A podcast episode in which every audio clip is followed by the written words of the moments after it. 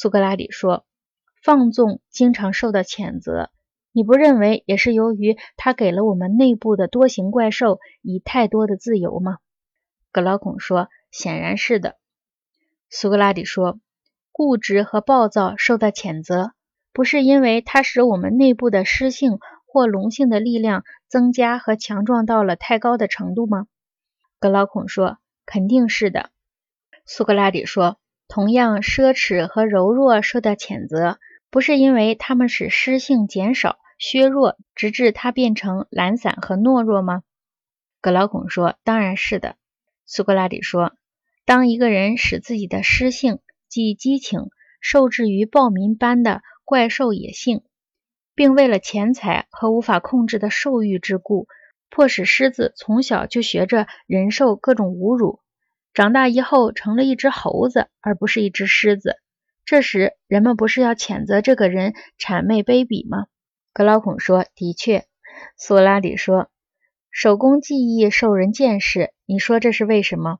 我们不是只有回答说，那是因为一个人的最善部分天生的虚弱，不能管理控制好内部的许多野兽，而只能为他们服务，学习如何去讨好他们吗？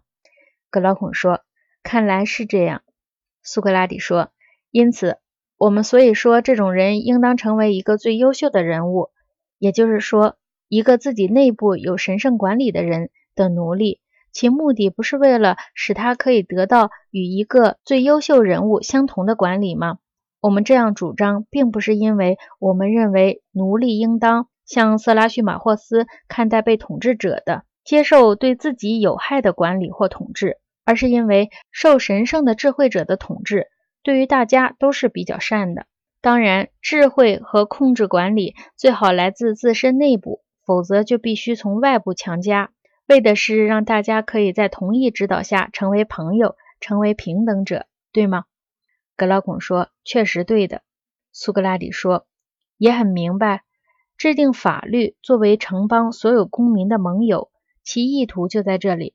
我们管教儿童，直到我们已经在他们身上确立了所谓的宪法管理时，才放他们自由；直到我们已经靠我们自己心灵里的最善部分帮助。”在他们心灵里培养出来最善部分来，并使之成为儿童心灵的护卫者和统治者时，我们才让他自由。